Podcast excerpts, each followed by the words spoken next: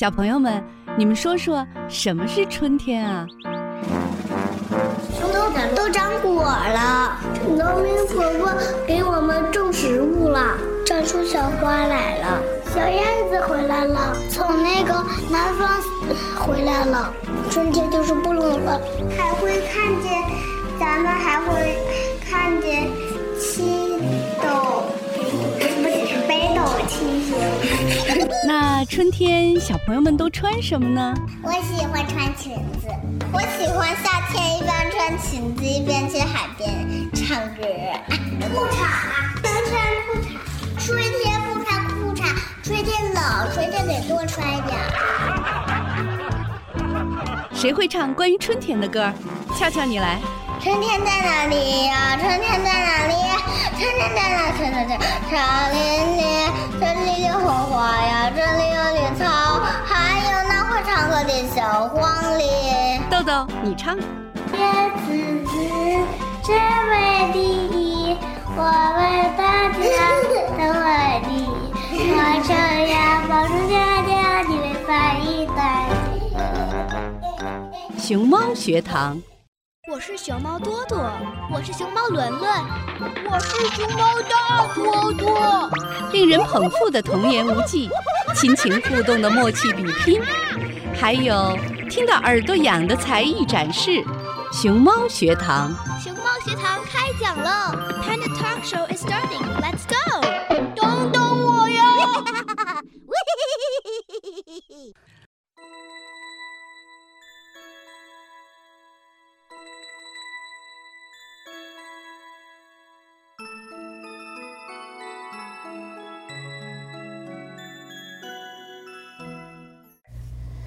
一岁四十，春夏秋冬，一转眼天高云淡，枫叶渐红，不知不觉秋天慢慢的正向我们 say hi。欢迎大家收听由云溪姐姐带来的熊猫学堂。在今天的节目中，我们首先来聊聊在刚刚过去的周五这一天的节气——白露。每个节气均有其独特的含义。白露是二十四节气中的第十五个节气，秋季第三个节气，干支历申月的结束与酉月的起始，于公历九月七日至九日交节。古人在《孝纬经》中也云：“处暑后十五日为白露，阴气渐重，露凝而白也。”白露是反映自然界寒气增长的重要节气。小朋友们知道。白露之露从何而来呢？据《月令七十二候集解》对白露的诠释：水土湿气凝而为露。古人以四时配五行，秋属金，金色白，白者露之色，而气势寒也。气象学表明，时至白露，夏季风逐渐为冬季风所代替，冷空气转守为攻。加上太阳直射点南移，北半球日照时间变短，光照强度减弱，地面辐射散热快，太阳一落山，气温便很快下降，至夜间空气中的水汽便遇冷凝结成细小的水滴，非常密集地附着在花草树木的绿色茎叶或花瓣上，呈白色。尤其是经早晨的太阳光照射，看上去更加晶莹剔透、洁白无瑕，煞是惹人喜爱，因而得白露美名。进入白露最明显的感觉就是昼夜温差拉大，温差可达十摄氏度以上，夜间会感到一丝丝的凉意。正如《礼记》中所云的“凉风至，白露降，寒蝉鸣”，也有民间的。白露秋分夜，一夜凉一夜的说法，它代表着由热转凉，万物随寒气增长逐渐消落成熟。白露时节正是中国各地大忙时节，东北地区开始收获谷子、高粱和大豆，一些地方开始采摘新棉，同时要给棉花、玉米、高粱、谷子、大豆等选种留种。及时腾茶、整地、送肥、抢种小麦。中国的华北地区此时也是秋收大忙季节，各种大秋作物已经成熟，开始进行收获。秋收的同时，还得抓紧送粪、翻耕、平整土地等，及早做好种麦的准备工作。西北地区开始播种冬小麦，西南地区到了白露时节，到处呈现忙碌的景象。黄水稻和谷子得抓紧时间收割。晚秋作物如玉米、甘薯等，需要加强田间管理，促使其早熟，避免低温霜冻造成危害。华中地区抓紧时间收割迟中水稻，夏玉米也开始收获了，棉花也分批采摘。晚玉米得加强水的管理。除此之外，得抓紧时间平整土地，为种麦做好准备。白露节气后，冷空气日趋活跃，常出现低温天气，影响晚稻抽穗扬花。黄淮、江淮及华南等地要抓住气温较高的有利时机潜水勤灌。在这期间，华南日照较处暑骤减，且降雨多，具有强度小、雨日多、长连绵的特点。所以，农谚有“白露天气晴，谷米白如银”的说法。对此，要采取相应的农技措施，减轻或避免秋雨危害，同时注意防治稻瘟病、菌合病等危害。我们之前讲过，人们在不同的节气都有不同的传统习俗。中国民间在白露节气有收青露的习俗。明朝李时珍的《本草纲目》上记载。秋露繁时，以盘收取，坚如饴，令人延年不饥。百草头上秋露，为稀时收取，愈百病，止消渴，令人身轻不饥。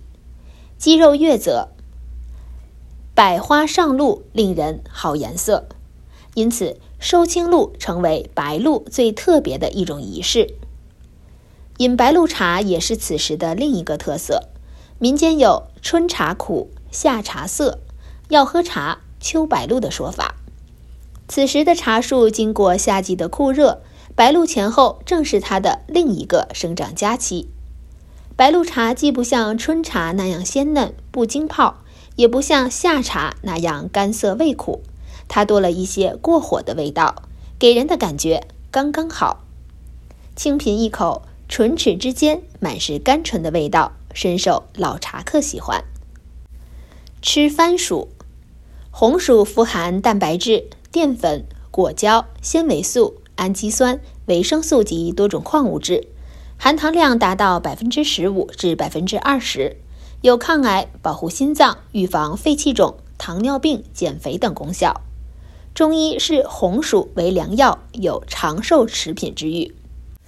李时珍《本草纲目》中说：“甘薯补虚，健脾开胃，强肾阴。”民间认为白露吃番薯可使饭后不会发胃酸，故旧时农家在白露节以吃番薯为习。湖南资兴的兴宁、三都、两江一带历来有酿酒习俗，每年白露节一到，家家酿酒，待客接人必喝土酒。其酒用糯米、高粱等五谷酿成，温中含热，略带甜味儿，称白露米酒。江苏和浙江也有自酿白露米酒的习俗。福建福州有个传统习俗，叫白露必吃龙眼。民间的意思是在白露这一天吃龙眼有大补身体的奇效，因为龙眼本身就有益气补脾、养血安神、润肤美容等多种功效，还可以治疗贫血、失眠、神经衰弱等多种疾病。而且白露之前的龙眼个儿大、味儿甜、口感好，所以白露吃龙眼是再好不过的了。秋社和春社都是古代祭祀土地神的社日，古代把土地神和祭祀土地神的地方都叫做社。按照民间的习俗，每到播种或收获的季节，人们都要立社祭祀，祈求或酬报土地神。秋社一般在立秋后的第五个数日举行，大约在立秋后四十余日，一般在白露、秋分前后，是一种欢庆丰收、祭祀神灵的喜庆活动。白露一个诗意的名字，不仅美了秋天，还迷了诗人的眼。白居易说：“露似珍珠，月似弓。”苏东坡说：“白露横江，水光接天。”杜甫说：“露从今夜白，月是故乡明。”白露一身诗意，万古人间。现在就让我们一起走进诗词中的白露季节。蒹葭苍苍，白露为霜。所谓伊人，在水一方。溯洄从之，道阻且长；溯游从之，宛在水中央。白露两个字可真美啊！白是纯洁明亮，露是由雨和露组合而成。秋天。芦苇青苍苍，露水结成了霜。我的意中人在哪里呀？就在河水的那一方。秋晨淡雾，烟笼寒水，露凝霜结，烟水飘渺中，一位少女隐现迷离，仿佛真的存在，又仿佛只是虚影。在古人眼里，露是从天上路过人间的雨，它在夜里降临，白天离开。白是太阳，是永恒光亮；而露是稍纵即逝，是珍贵短暂。白露像是从历史悠远处传来的一声提醒：那些稍纵即逝的，还有那些永恒发亮的，都是同时存在着。诗用水、芦苇、霜、露等自然事物烘托出一种清凉朦胧的意境，意境空旷，寄托元旦。秦川咫尺，宛然有三山云气；竹影先锋，连带着白露，都充满了情意。《诗经》中这首《蒹葭》最美，二十四节气中白露最美。戍鼓断人行，边秋一雁声。露从今夜白，月是故乡明。有地皆分散，无家问死生。寄书长不达，况乃未休兵。思乡怀国的诗很多，而唐朝诗人杜甫的这首《月夜忆舍弟》却将在安史之乱中生活颠沛流离、倍尝艰辛描写的淋漓尽致。秋天的边塞路断了，行人寥寥，耳目所及皆是一片凄凉景象。沉重单调的更鼓和天边孤雁的叫声，不仅没有带来一丝活气，反而使本来就荒凉不堪的边塞显得更加冷落沉寂。露从今夜白，月是故乡明。这句我们都会背，也不难理解。从今夜就进入了白露节气，月亮还是故乡的最明亮。那是在白露节的夜晚。清露盈盈，令人顿生寒意。这个时候呢，更怀念家里人。看遍了许多月亮，还是觉得家乡的月亮更明亮。既怀家愁，又忧国难，笔下万千，令人感慨。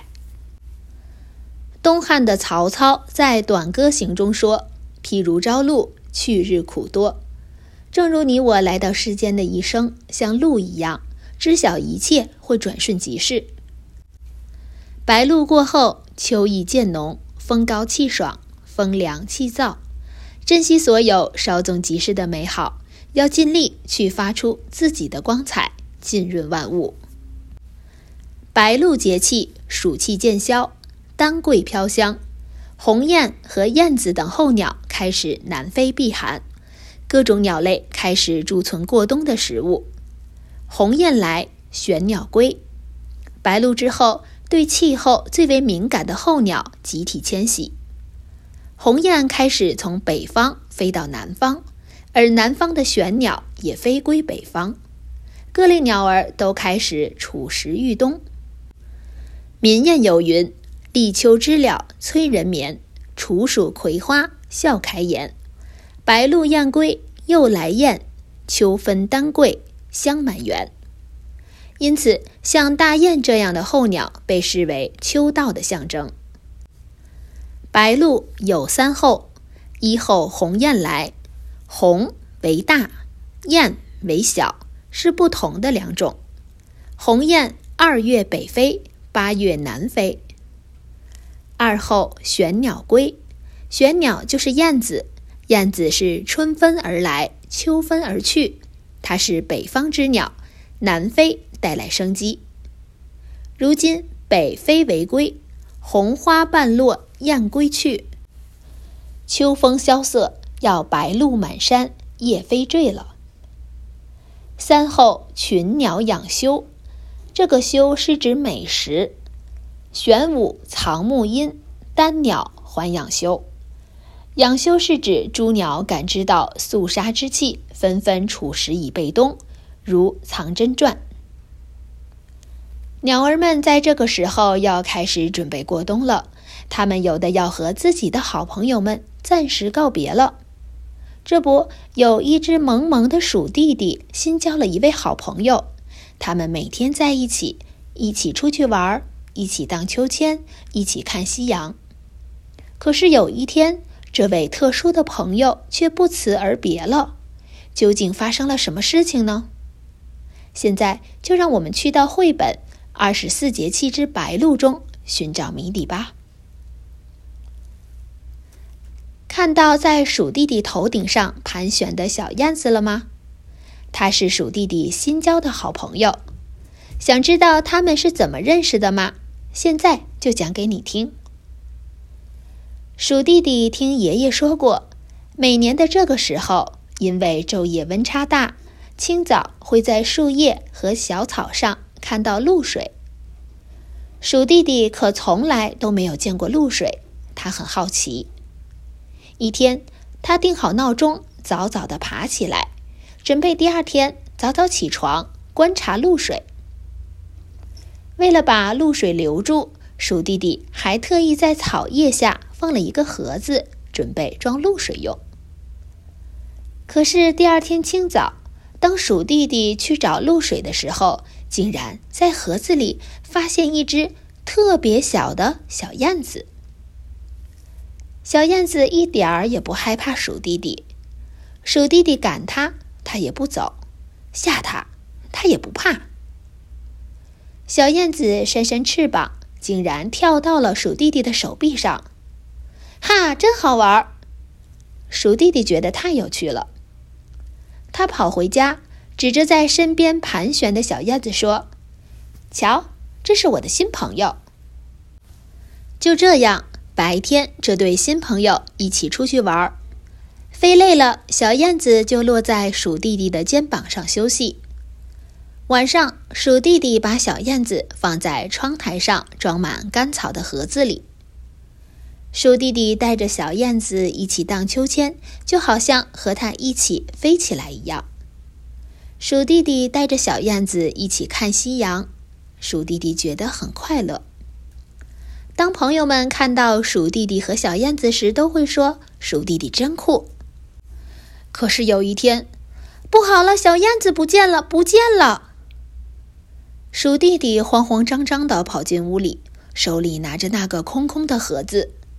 鼠哥哥说：“小燕子可能已经离开了。”鼠弟弟的眼泪啪嗒啪嗒的落下来，他觉得自己的心就跟这个小盒一样变得空空的。鼠爷爷把鼠弟弟抱在怀里说：“别难过，也许小燕子和家人一起去南方过冬了。”已经过了白露，小燕子根本适应不了北方的寒冷天气。鼠弟弟虽然止住了眼泪，可他还是非常难过，一下午都无精打采的在沙发上坐着。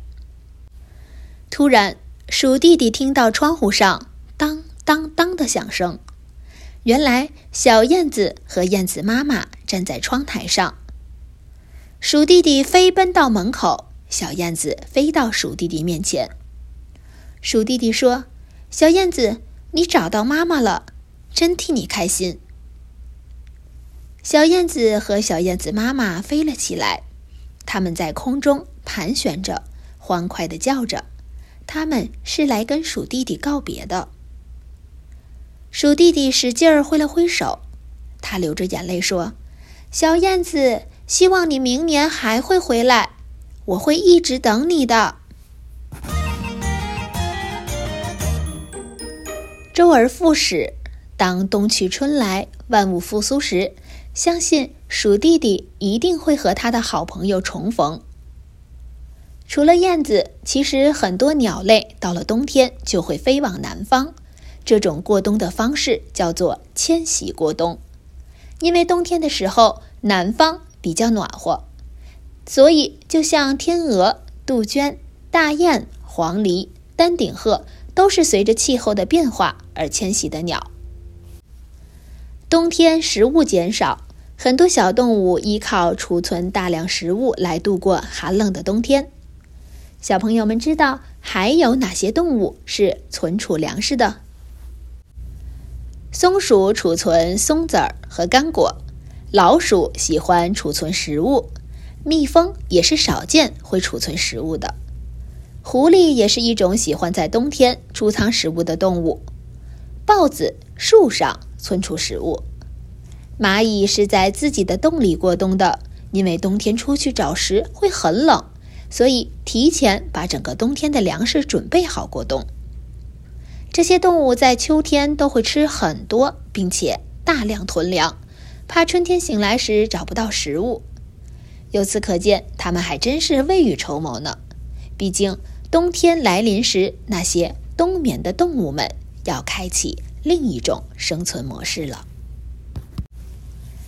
每种动物都有自己的习性，冬眠就是一些动物的一些习性。冬眠也叫冬蛰，某些动物在冬季时生命活动处于极度降低的状态，是动物对冬季外界不良环境条件的一种适应。像我们熟知的松鼠、蛇、青蛙、蝙蝠、刺猬等。都有冬眠的习惯。在秋季，冬眠动物会寻找冬眠的地方，中空的树干和地穴等，并在里面铺上草、秸秆、叶子和毛等坐垫。在这么一个布置好的栖身之处，它们会蜷缩着身子，耷拉着眼皮，以这种低耗能的形式度过冬天。它们的体温会降至一到九摄氏度。全身呈麻痹状态，所有身体机能会大幅下降，呼吸很弱，心跳变慢，对外界刺激的敏感性下降。如果用红外线摄影机拍摄冬眠的蝙蝠，会看到蝙蝠的身体呈暗蓝色。土拨鼠在冬眠状态下，体温会从三十九摄氏度降至七摄氏度。心跳从原来的每分钟一百下跌至二到三下，呼吸频率可以延至一小时一次。肠和肝的代谢产物会收集在肠的下部，并且在苏醒的时候被排出。动物在冬眠时会停止进食，或者是在短暂的苏醒状态中进行摄食。冬眠动物靠的是它们自身的脂肪度日，特别是肩胛骨间棕色脂肪组织。这种组织位于肩膀和颈部，是非常重要的能量来源。特别是在外界温度升高，动物从冬眠状态中苏醒过来的时候，这个过程长达数小时。春季觉醒的原因一直未明。环境温度会导致褐色脂肪组织的分解，为体温初步升高提供能量。当体温达到十五摄氏度时，肌肉会开始颤抖，进一步暖和身体。在有着重要器官的胸部和头部，温度会比其他身体部位更快的恢复。温度越高，动物呼吸得越快。有人曾用蜜蜂进行试验，当气温在七摄氏度至九摄氏度时，蜜蜂翅和足就停止了活动，但轻轻触动它时，它的翅和足还能微微抖动。当气温下降到四摄氏度至六摄氏度时，再触动它却没有丝毫反应。显然，它已经进入了深沉的麻痹状态。当气温下降到零点五摄氏度时，它则进入了更深沉的睡眠状态。由此可见，冬眠时神经的麻痹深度是与温度有密切关系。冬眠的时间因动物的种类差距而不尽相同。欧洲刺猬会冬眠三到四个月，而冬眠鼠则可以冬眠六到七个月。冬眠不一定是一个长达数月的持续的过程，相反，它往往也可以是间歇性的。动物既可以长期保持休眠的状态，也可以在低的新陈代谢中伴随着短暂的苏醒状态。另外，动物不能经常恢复到醒的状态，因为他们每次醒来都是要消耗能量的。而苏醒的次数太多，会导致脂肪存储量被过早的耗尽，以至于在来年春天真正苏醒的时候没有脂肪可用。一直认为冬眠的诱发因素是些外在因素，比如环境温度的下降和秋季食物短缺，但一些专家认为，逐渐缩短的白昼是一种冬眠信号，它会导致一些内在因素的改变。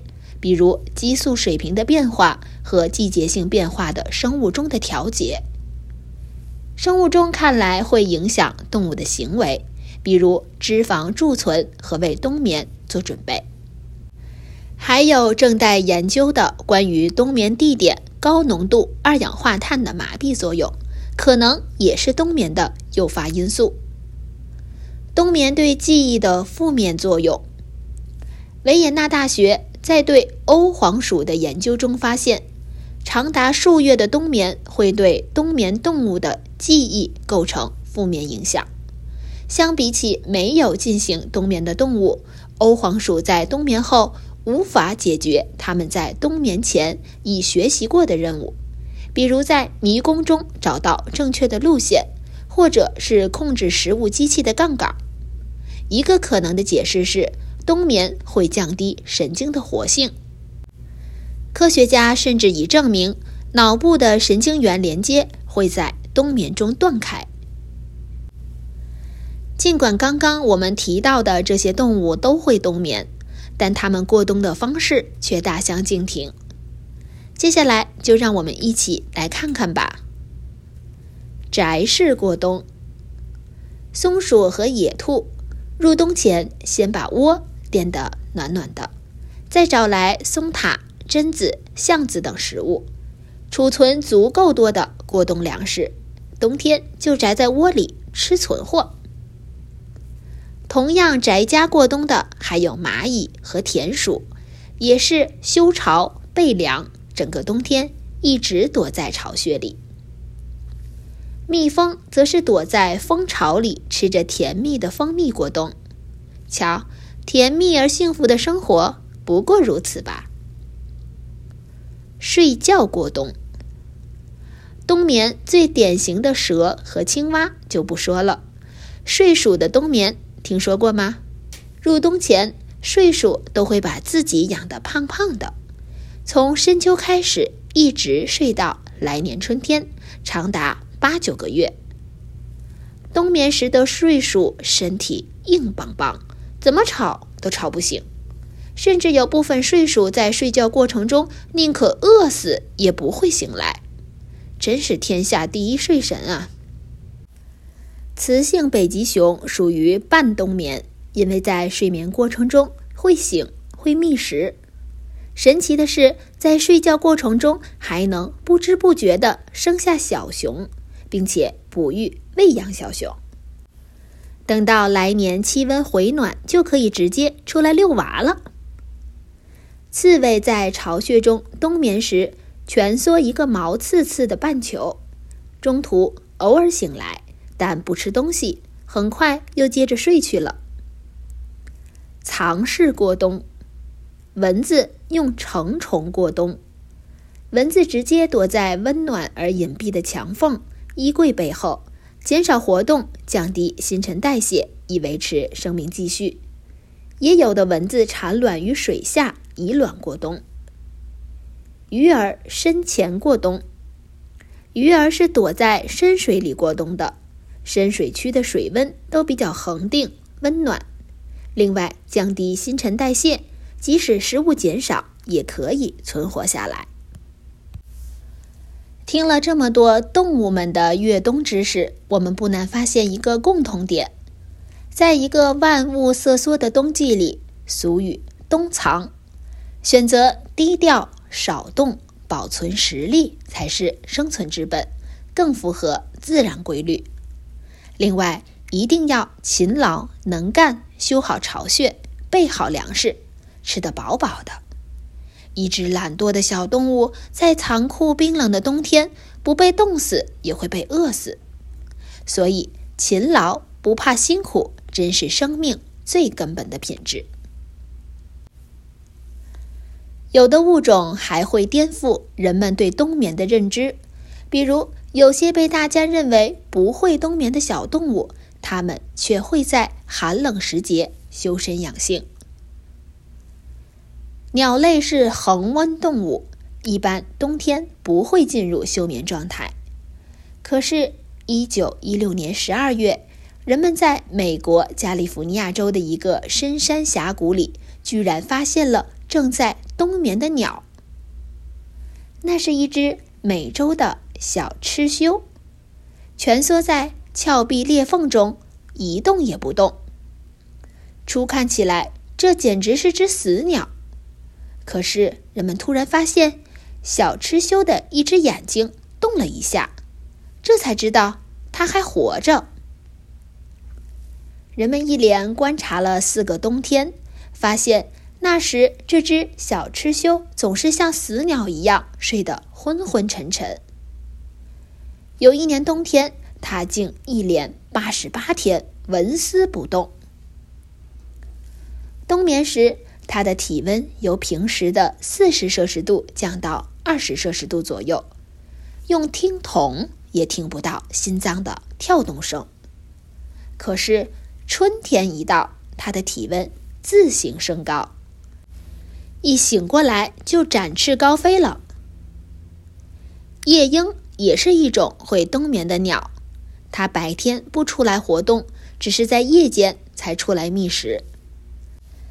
在飞行时，它不断发出哒哒哒单调的叫声，好像放机关枪一样。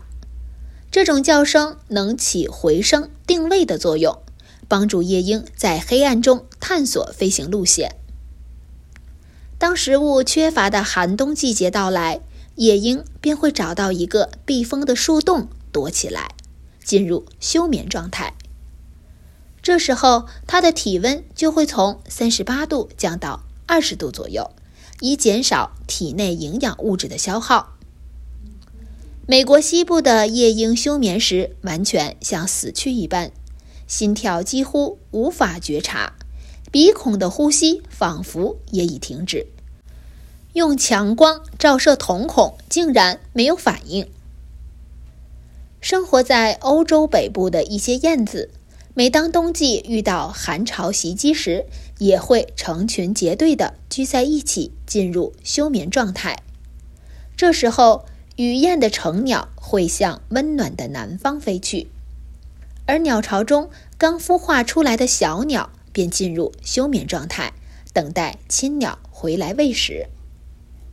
奇怪的是，生活在美洲热带地区的蜂鸟竟然也会休眠。原来，蜂鸟的新陈代谢特别旺盛，必须不停地进食才能维持生命活动。可是，热带夜晚的气温比白天低，那时既找不到飞虫，又采不到花蜜，于是它们只得停在树枝上发呆。体温从四十摄氏度降到。二十摄氏度左右，最低甚至只有九摄氏度，大约每五分钟只呼吸一次，这样就可将能量消耗降到最低限度。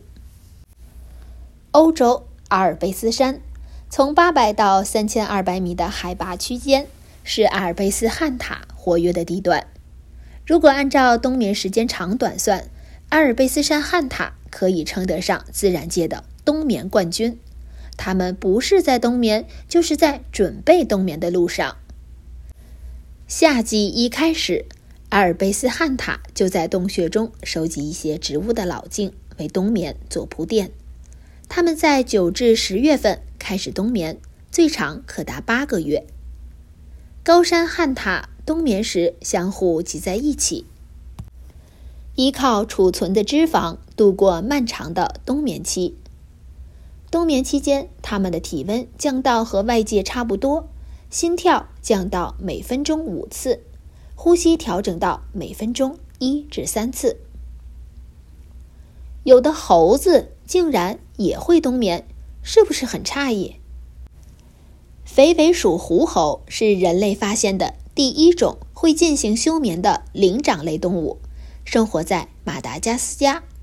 它们为夜行性动物。体型很小，甚至能装入衣服口袋中。一个德国研究团队在2004年发现，肥尾鼠狐猴是与人类亲缘关系最近的、能进行长时间休眠的动物。肥尾鼠狐猴在一年中有差不多七个月会进入休眠的生理状态，此时它们的体温调节会停止，新陈代谢变得缓慢。在休眠时，肥尾鼠狐猴的心跳速率能从每分钟一百二十次降低到仅有每分钟六次，呼吸变得极为缓慢。与大多数哺乳动物不同，肥尾鼠狐猴的体温并没有一直保持稳定，它们能随着外界气温变化，在一天之中体温变化幅度达二十五摄氏度。对大多数哺乳动物而言，体温在一天之内变化几摄氏度就可能威胁生命，但对肥尾鼠狐猴而言，休眠是它们在马达加斯加漫长干燥的冬季保存能量的一种方式。这是一年中食物和水源都十分匮乏的阶段。杜克大学通过对肥尾鼠狐猴休眠机制的研究，或许将有助于人类未来进行远距离太空探索，或者治疗心脏病、中风、头部外伤等造成的身体损伤。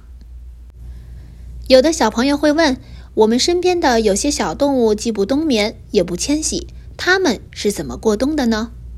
其实呀。我们身边的小猫、小狗等小动物，它们过冬的妙招就是换毛。通过换上更加厚实的毛发，动物们在寒冷的冬天就可以保暖，就像小朋友穿上厚衣服一样。加厚皮毛过冬的动物有兔子、北极熊、狐狸、麻雀和乌鸦，也会在秋天脱去旧羽毛，在冬天来临前换上丰厚的绒羽。即使立于冰天雪地里。也能安然无恙。今天和大家分享的另一个故事叫做《冬眠旅馆》，这是一本让孩子们在温暖的趣味中长见识的绘本。看了这本书，孩子们会知道，冬眠并不是简简单单的睡大觉。故事讲述的轻松幽默，却丝毫不妨碍孩子们收获了丰富的认知，感受到每个动物都是自然的孩子。他们都在努力的生活。冬眠旅馆，田鼠太太的家很大，在地底下有好多好多的房间。她将搜集来的食物全都塞进了房间里，仍然有许多空房。冬天快到了，森林的许多动物都准备好好的睡上一觉。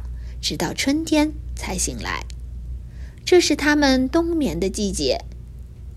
不需要冬眠的田鼠太太突然觉得有些寂寞。对了，请大家一起来家里住吧。田鼠太太决定把空房间改成冬眠用的旅馆。最先来报道的是花栗鼠先生。您的行李还真多呢。田鼠太太吓了一大跳。在冬眠期间，我会偶尔起床吃吃饭，这全是我为这个冬天准备的粮食呢。那么，请收下这些。花栗鼠先生给了田鼠太太一些橡实和松果作为住宿费。将行李堆满了整个房间后，他心满意足地睡着了。接着，圆圆胖胖的睡鼠兄弟来了，请给我俩一间最小的房间。说完，递给了田鼠太太山葡萄作为住宿费。这么睡不会太挤吗？睡鼠兄弟听了，哈哈的笑了。我们在冬天什么也不吃，所以现在只是吃饱发胖了。是啊，是啊，到了春天就会瘦巴巴的了。房间如果太大，会睡不安稳呢。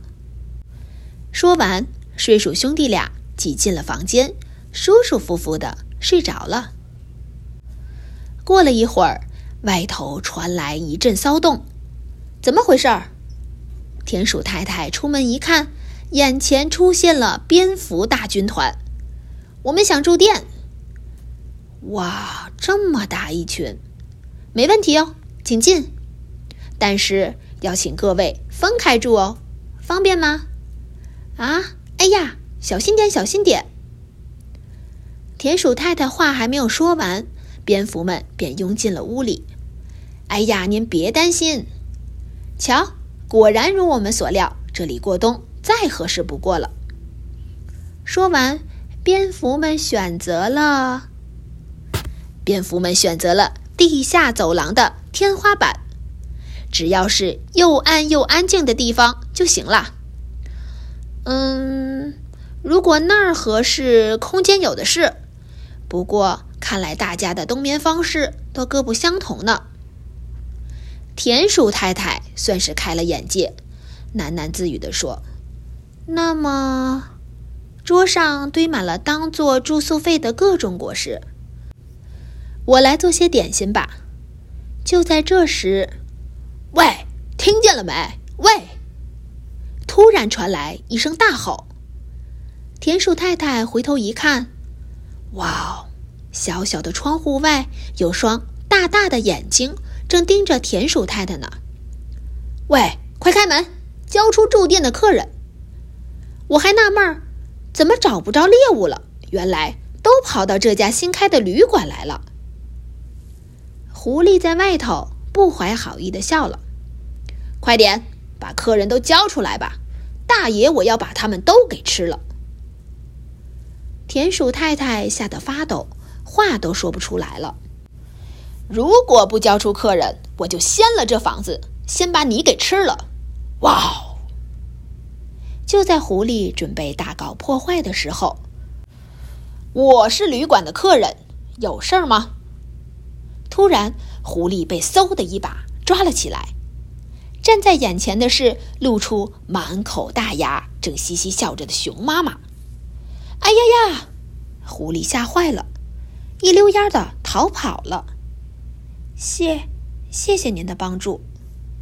田鼠太太松了口气，向熊妈妈道谢：“没事儿，甭客气。倒是这有我们可住的房间吗？这个嘛，啊，有了。如果这儿您不嫌弃的话。”田鼠太太将原本用来堆放杂物的树洞清理干净，带熊妈妈母子来到门口。我就不收您住宿费了。不过，这个我有个小小的请求。田鼠太太拿来了话剧和木板，有些欲言又止。哎呀，这事儿包在我身上。熊妈妈笑着点了点头。下雪了，冬天到了，之后再也没有人来旅馆闹事儿了。多亏了一块全新的招牌。和田鼠太太美味的坚果蛋糕。